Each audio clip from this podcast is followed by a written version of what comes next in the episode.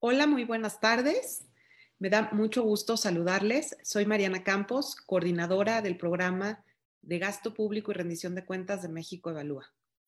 Eh, para mí es un honor compartir esta sesión de Facebook Live con ustedes, seguidores de las redes de México Evalúa, y poder platicarles sobre eh, nuestro trabajo que hemos hecho del gasto en salud, enseñarles de este tema tan relevante en el contexto de la pandemia de COVID y eh, también invitarles a que eh, pues se inscriban próximamente a nuestro análisis que se va a publicar de manera trimestral para darle seguimiento puntual al gasto público en salud.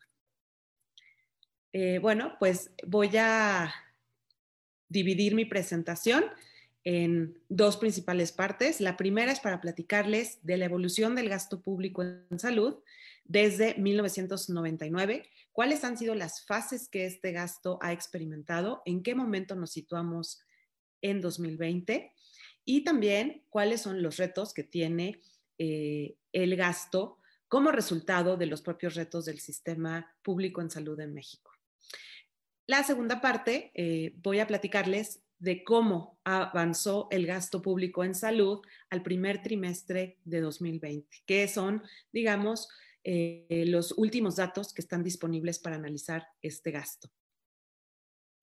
Bueno, ahora voy a proceder a compartirles mi pantalla para que puedan, eh, pueda yo exponerles con un segundito, para que pueda yo compartirles eh, algunos gráficos que creo pueden ser muy útiles para complementar mi presentación. Espero también poder eh, hacer esta presentación en media hora y que dejemos una parte del tiempo para que ustedes puedan hacer algunas preguntas. Eh, espero poder contestarlas todas y si no también les ofrecemos contestarlas posteriormente.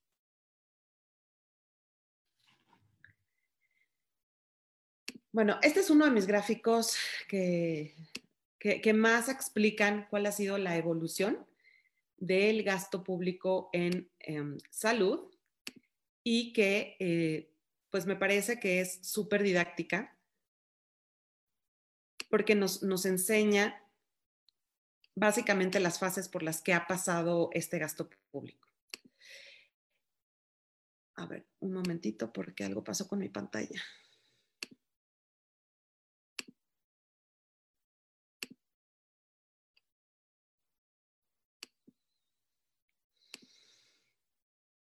Bueno, algo se me está complicando aquí con la pantalla, perdón. Siempre hay un aspecto técnico que...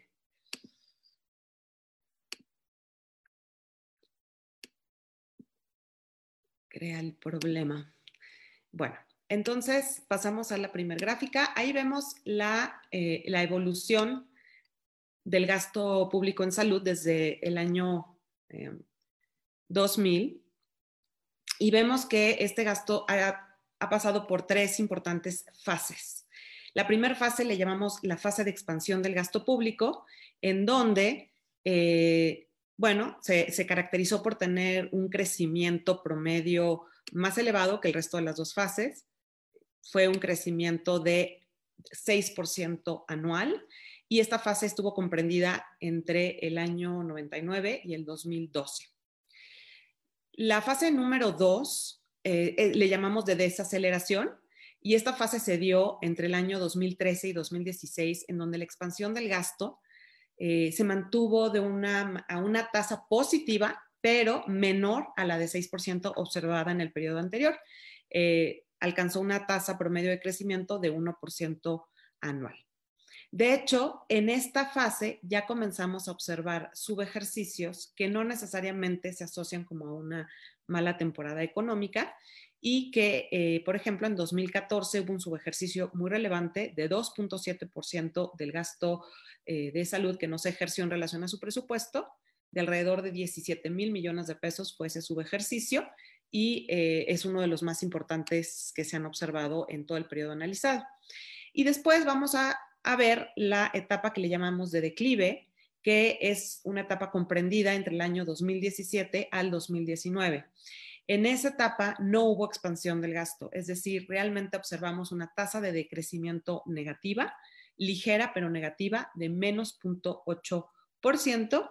Y desde entonces, pues los recortes en el gasto en salud han sido pues más frecuentes. Y cabe destacar que, por ejemplo, en 2019, pues el presupuesto eh, aprobado, aunque aumentó en relación a 2018, la realidad es que en la práctica se observó un subejercicio relevante el año pasado, eh, un subejercicio de 2.8% del presupuesto aprobado y en realidad pues eh, este es el subejercicio más grande que se ha observado en la historia analizada desde 1999.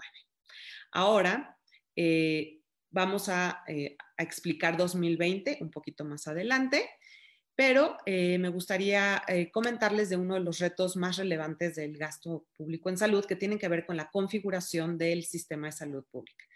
El sistema de salud público en México es un sistema fragmentado, en realidad es un multisistema porque está integrado por diversos sistemas de salud que principalmente ofrecen servicios a la población dependiendo de la condición laboral de la población.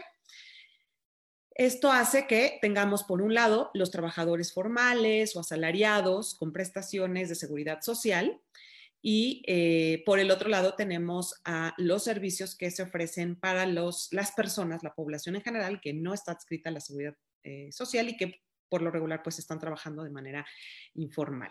Entonces, eh, es importante considerar esa segmentación para también, se vuelve muy interesante saber en dónde está invirtiendo más recursos el Estado. Y este gráfico nos muestra precisamente cómo ha evolucionado la participación eh, de estos...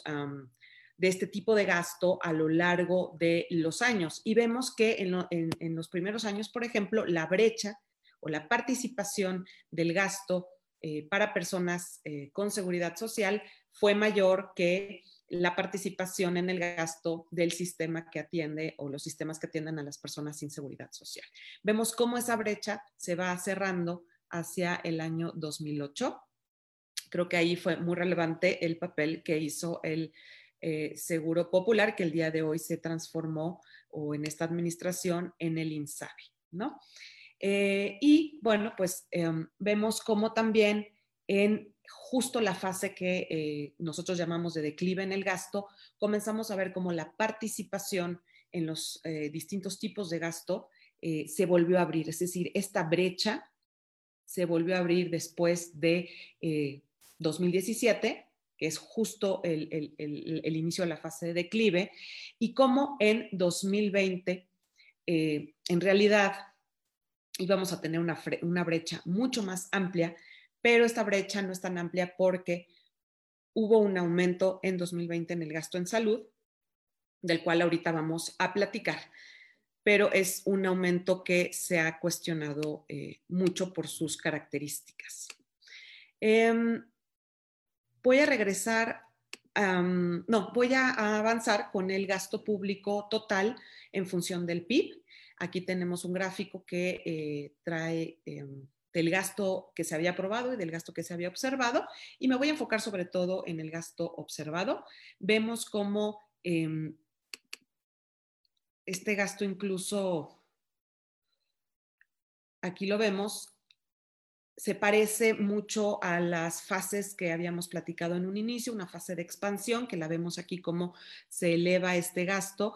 El, em, máximo se alcanzó en 2009, se mantuvo varios años ahí, pero justo en la fase de transición o de fase de, eh, digamos, en donde empieza el, declive, pues también se ve un declive en el gasto eh, en relación al PIB. Entonces, el día de hoy, este gasto eh, para 2020 se había aprobado un gasto de 2.4 puntos del PIB, menor a lo que hemos visto históricamente, pero justo ahí también una expectativa de caída del PIB. Entonces, el denominador al ser mayor hace que el gasto eh, pues la, eh, represente una mayor proporción.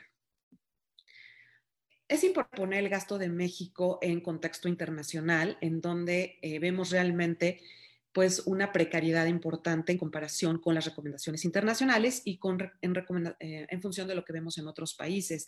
Por ejemplo, en la OCDE eh, hay un gasto promedio en relación al PIB de 6.5%. Esto nos hace, pues básicamente, pararnos al final de este gráfico por observar el gasto más bajo de toda la OCDE y por debajo de la recomendación de la OCDE, que de hecho es justo un 6% eh, del PIB. En ese sentido, eh, es importante señalar que la OCDE ha establecido que ah, si un país tiene un gasto público menor al del 6% del PIB, bueno, pues es natural esperar que eh, pues pueda resultar en sistemas de salud eh, deficientes eh, y que no estén atendiendo el derecho a la salud de manera adecuada. Es importante también decir que el gasto público de México no solamente se compara mal con países de la OCDE, sino también con países eh, pares de América Latina, como es Colombia, como es Chile, que tienen un mayor eh, gasto per cápita. Por ejemplo, para igualar el gasto per cápita de Chile al, de Chile, México tendría que incrementar el gasto per cápita en aproximadamente 686 dólares eh, por habitante. Em, otro de los aspectos interesantes que podemos ver a nivel, en una comparativa internacional sobre el gasto público en salud, es que, eh, bueno, es, es, natural ver en este gráfico cómo participan eh, los distintos gastos en salud. Es decir, eh, el gasto total en salud también incluye el gasto privado o el que hacen las personas. y este, pues me parece que ahí México también destaca porque el gasto que llevan a cabo las personas de su bolsillo es pues digamos, se emplea en atención médica, en análisis, en medicamentos, en el sector privado, ese gasto en 2018 se calcula que fue de 2.5% del PIB, es decir, algo muy similar al gasto ejercido por el gobierno, lo cual representa un fuerte impacto en el ingreso de la población. Dentro de los países de la OCDE, eh, solo en México se observa una equivalencia tan precisa entre el gasto de bolsillo de las personas con el gasto de gobierno. Lamentablemente, la recomendación internacional, o sea, lamentablemente no la cumplimos porque es que el gasto público debe superar el gasto de bolsillo para evitar que las personas puedan caer en riesgos de empobrecimiento. Es decir, que ante una situación que no prevean, como alguna operación, una emergencia en salud, tengan que deshacerse de activos importantes para mantener su nivel de ingreso. Entonces, en ese sentido, ahí hay una alarma o un foco rojo eh, para México. Bueno, ahora pasamos a la segunda parte de la exposición en donde voy a platicar justo del presupuesto 2020. Como ustedes saben, en 2019 cerramos ese año con un subejercicio muy importante, el más relevante visto desde 1999. Y pues en 2020, ¿qué es lo que sucedió? Hubo un aumento importante en el presupuesto aprobado de, eh, digamos, del gasto público en salud eh, federal y eh, se aprobó un presupuesto completo de 692.500 millones de pesos. Es muy importante señalar que 40 mil millones de este gasto proviene de la liquidación de ahorro, es decir, no son recursos que vengan de los impuestos, sino son recursos que provienen del fideicomiso que tenía un ahorro para atender los gastos catastróficos del Seguro Popular. Entonces, lo que se hace es que se aprueba a través de la ley de salud que se liquide un tercio del ahorro de ese fideicomiso para gastarlo en la operación eh, de los servicios médicos para eh, la población sin seguridad social que es atendida ahora por el INSABI. No hay precisiones de cómo se va a gastar, por lo cual uno asume que se va a gastar en general en la operación. Esto ha sido muy criticado porque ese gasto de ese fideicomiso en el Seguro Popular se reservaba exclusivamente a ciertas circunstancias, padecimientos o necesidades de ese sistema de salud, mientras que ahora eh, no hay esa claridad. El presupuesto en sí eh, digamos, sin los recursos del fideicomiso, ascendió únicamente a 652.500 millones de pesos. Eh, esto hace que si consideramos los recursos por el retiro de dinero de ese fideicomiso, el gasto incrementó 9.4% con respecto al que se había aprobado en 2019 o 13% en relación a lo que se había gastado el año eh, anterior, 2019. Si no consideramos esos recursos del fideicomiso, pues en realidad el presupuesto representó solamente 3% de aumento en relación al presupuesto de 2019 y un 6% de aumento en relación al que se ejerció en 2019. Eh, si nosotros eh, revisamos estos datos, ya considerando el fideicomiso, eh, no es necesario aclararlo todo el tiempo, vamos a revisarlo a la luz de los beneficiarios, es decir, del estatus de los beneficiarios. Es decir, si esto lo desagregamos en los servicios que van a los beneficiarios con seguridad social, de los que van a los beneficiarios sin seguridad social, vemos que eh, en el caso, por ejemplo, de la población con seguridad social, el aumento en relación a 2019 fue de 9%. Y si nos vamos a la población sin seguridad social, el aumento en relación a lo gastado en 2019 fue de 18%, porque precisamente ese fideicomiso que se liquidó va para el INSABI, que es para la población sin seguridad social. Ahora, ¿qué sucede? Que una vez que el Congreso aprueba el presupuesto, Hacienda suele modificarlo. Eso ya es viejo y conocido. Entonces, si nosotros em, debemos siempre analizar también cómo se ha modificado ese presupuesto para entenderlo mejor. Y para 2020, al primer trimestre, nosotros identificamos una modificación del presupuesto que aumenta el presupuesto ligeramente en 619 millones de pesos, que esto es em, pues un aumento muy eh, ligero de 0.1%. Eh, eh, Prácticamente ese presupuesto se deja igual, ¿no? Entonces, em, aquí tenemos un gráfico que nos dice precisamente lo que les estoy platicando. Nada más que en este gráfico no incluimos, en esta parte del gráfico no está el fideicomiso y aquí vemos el fideicomiso. Entonces aquí vemos cómo en el presupuesto modificado pasamos de 692 mil millones de pesos a 693 mil millones de pesos. Y la mayor parte de ese aumento es para las personas con seguridad social. Y me parece que la lógica que hubo atrás de esto es, bueno, ya el aumento en la aprobación del presupuesto había beneficiado mucho más a las personas eh, sin seguridad social. Entonces, ¿cómo hemos ido ejerciendo este presupuesto? Bueno, antes de pasar eso, si quieren, vemos un poco cómo se distribuye institucionalmente el presupuesto de 2020. Vemos que el IMSS es un jugador muy importante y un ejecutor indispensable del gasto público en salud.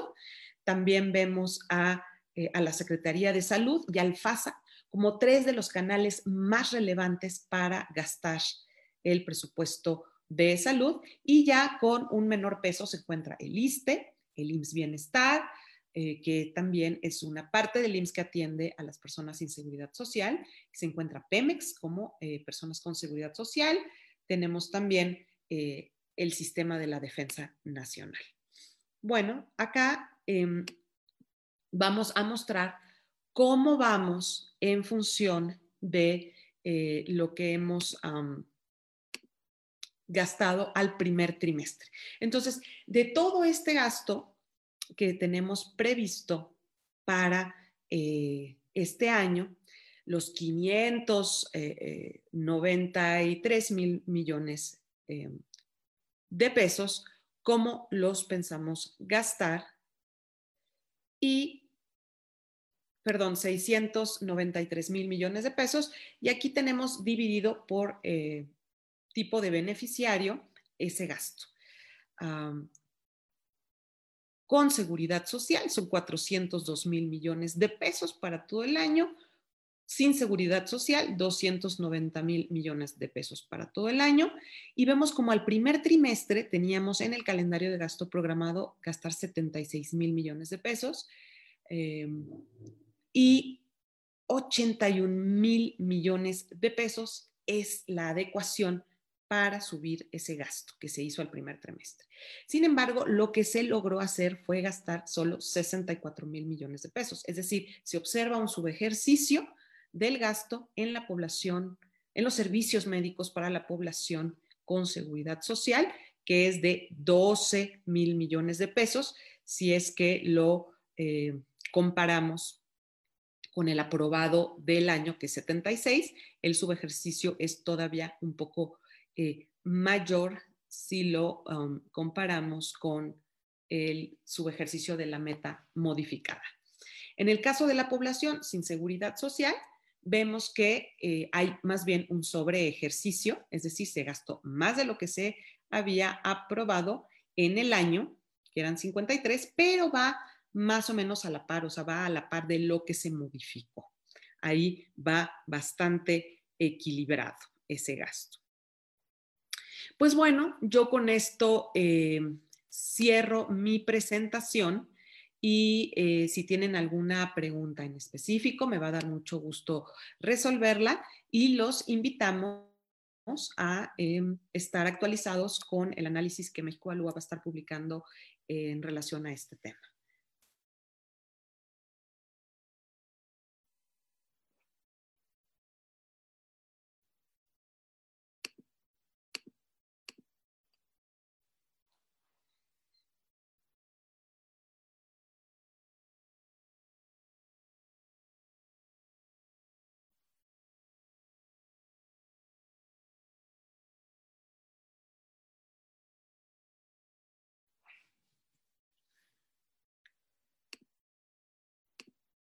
Muy bien. A ver, tenemos una pregunta que nos están haciendo llegar. Eh, Lorena nos pregunta que si hay información respecto a la, a la transparencia de este gasto en México.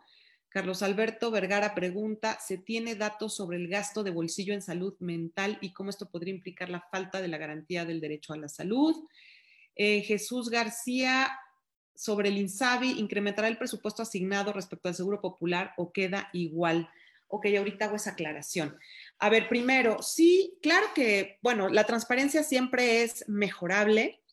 Eh, creo que uno de los temas eh, relevantes, que de hecho va a ser parte de este análisis que nosotros estamos considerando actualizar cada tres meses, es que además del gasto general en salud, vamos a tener ahí un análisis específico y seguimiento al gasto de infraestructura en salud, que eh, pues nos parece que el año pasado observó un subejercicio muy relevante y que es importante que la sociedad ponga la, digamos, el dedo en el renglón para estar... Enterados en todo momento de cómo se está ejecutando un gasto elemental para darle capacidad al sistema de salud y que no queremos que ninguna otra pandemia y queremos que además esta pueda atenderse con un sistema más fortalecido. Entonces, eh, creo que ahí es donde falla un poco la transparencia. Hemos notado en nuestros ejercicios que eh, por un lado se reporta el ejercicio del gasto de infraestructura en la salud eh, con los datos eh, del gobierno federal, en donde, pues una vez que se deposita parte del dinero a través del gasto federalizado a los gobiernos locales, aquí se considera un gasto ejercido. Sin embargo, cuando uno va a las fuentes de datos que nos hablan del gasto que reportan los estados sobre ese ejercicio, vemos que existe ahí una brecha importante no se sabe la razón por qué es esa brecha. Posiblemente es porque a lo mejor los proyectos no han avanzado y entonces, aunque la federación ya lo depositó, en realidad no se considera ahí pagado porque todavía los proyectos no han empezado o están en ejecución, pero sería como muy importante que eh, los gobiernos y la sociedad, eh, pues pudiéramos crear eh, maneras de que haya más transparencia, esquemas con mayor transparencia para entender exactamente el estatus del dinero público. Por otro lado, sobre eh, los datos sobre el gasto de bolsillo en salud eh, mental, yo creo que podría ser que sí, que eh, esto pueda a lo mejor reportarse en la encuesta nacional de ingreso gasto de los hogares en México, porque ahí tenemos una ah, información muy rica y muy detallada sobre los gastos de los mexicanos. Yo creo que el gasto en salud es muy importante y debe venir clasificado en muchos rubros, pero no podría garantizártelo porque la verdad es que yo nunca lo había, no, lo he buscado como tal y no sé si esté en ese nivel de detalle, pero podría ser que sí. Te recomiendo eh, sin duda consultar la ENIG. Eh, por el otro lado, Jesús nos pregunta sobre el INSABI, el presupuesto asignado respecto al Seguro Popular. Es muy interesante esta pregunta y tiene que ver un poco con lo que nosotros habíamos eh, en algún momento comentado. O sea, si uno ve ese programa presupuestario como tal, eh, me parece que a ese programa presupuestario del Seguro Popular se le aprobó menos dinero. Sin embargo, hay que considerar dos cosas más. La primera cosa es que el INSABI no solamente se financia con el Seguro Popular, también se financia con el fideicomiso que les comenté. Al juntar el presupuesto de ese Seguro Popular con el del INSABI, ya hace que haya un incremento de gasto para, ese, eh, para el INSABI en relación al Seguro Popular. Sin embargo, es importante considerar lo siguiente el dinero de ese fideicomiso no es un ingreso recurrente del gobierno, es decir, no va a alcanzar para que toda la vida estemos sosteniendo el financiamiento del INSABI de esta manera, porque ese fideicomiso es un fondo que tiene recursos finitos, alrededor de 120 mil millones de pesos, tenía el cierre del año pasado, y de esta manera si sacamos 40 mil cada año, le va a alcanzar más o menos como a tres años de mantener el INSABI de esta manera. Eh, Segundo, es muy importante también considerar que durante este primer trimestre notamos en el presupuesto un cambio relevante y más bien ya se dejó sin recursos al programa del Seguro Popular y ese dinero se le dio a otro programa que se llama eh, mm, Programa para, eh, para la compra de medicamentos eh, gratuitos para la población sin seguridad social. Entonces hay como una sustitución. A la hora de que se hace esa sustitución, se le sube un poco el presupuesto. Eh, a este programa de medicamentos gratuitos. Entonces, con esa ese incremento más lo que se liquida del fideicomiso, en efecto, para este año se prevé un incremento. Ahora, no hay que olvidar que hemos observado este, que hay subejercicios, entonces es muy importante eh, ver y darle seguimiento eh, cada trimestre al gasto público en salud. Eh, por otro lado, no, el gasto que estoy presentando no incluye pensiones. Eh, la seguridad social, sin duda, eh, incluye eh, pensiones, pero ahorita estamos analizando nada más la parte de los servicios médicos y del gasto en salud. Así es, es atención médica, son insumos y toda la infraestructura para otorgar el servicio. Sin duda creo que tienen que eh, las instituciones rendir cuentas sobre los subejercicios. Es muy importante entender la razón de por qué un presupuesto no termina de ejercerse. Esto puede deberse a que simplemente eh, pues no se formalizó un cambio en, en el presupuesto, hubo menos ingresos o tenemos problemas de ejecución, es decir, problemas en la toma de decisión y en la implementación del presupuesto. Eso, eso también puede ser, yo creo que es importantísimo. Eh, bueno, en, relación al gasto de las entidades federativas, es bien relevante comentarles lo siguiente. Em, sí vimos que dentro, eh, como les comentaba yo, el presupuesto modificado lo analizamos bastante porque estamos atravesando una pandemia y queríamos entender qué aspectos son relevantes para compartir sobre el presupuesto modificado. Lo primero que yo les diría es que en términos absolutos, aunque hay algunos hay un cambio al alza, en realidad es muy pequeño y prácticamente se trata del mismo presupuesto. Sin embargo, sí encontramos movimientos muy interesantes al interior de los programas y de las partidas. Y si quieren, les comento brevemente de algunos que vimos que nos parecen como eh, muy interesantes. Por ejemplo, eh, para el caso del IMSS, notamos que hubo un, em, un cambio para aumentar el presupuesto del programa de atención a la salud, lo cual es muy entendible dentro de esta pandemia. Y además, eh, vimos que, por ejemplo, hubo un recorte en el programa de costo administrativo del IMSS. Entonces, ahí vemos cómo se empata y no se ve un cambio radical en el presupuesto, pero sí existe redistribución de la asignación de los recursos, ¿no?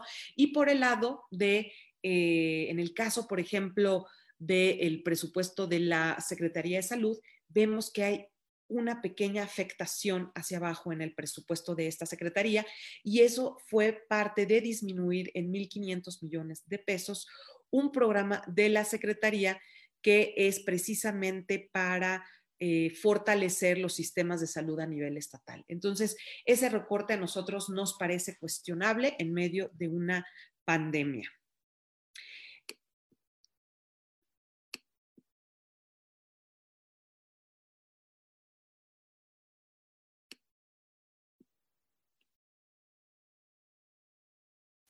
No sé si alguien más tenga alguna pregunta y si no, pues eh, también recordarles que nos encontramos eh, disponibles en eh, arroba eh, mexevalúa en Twitter. también les doy mi Twitter que es arroba mariana bajo, perdón, mariana-cb. Y para que me sigan en el Twitter, se los voy a aclarar por aquí porque está un poco confuso, es mariana-c-v.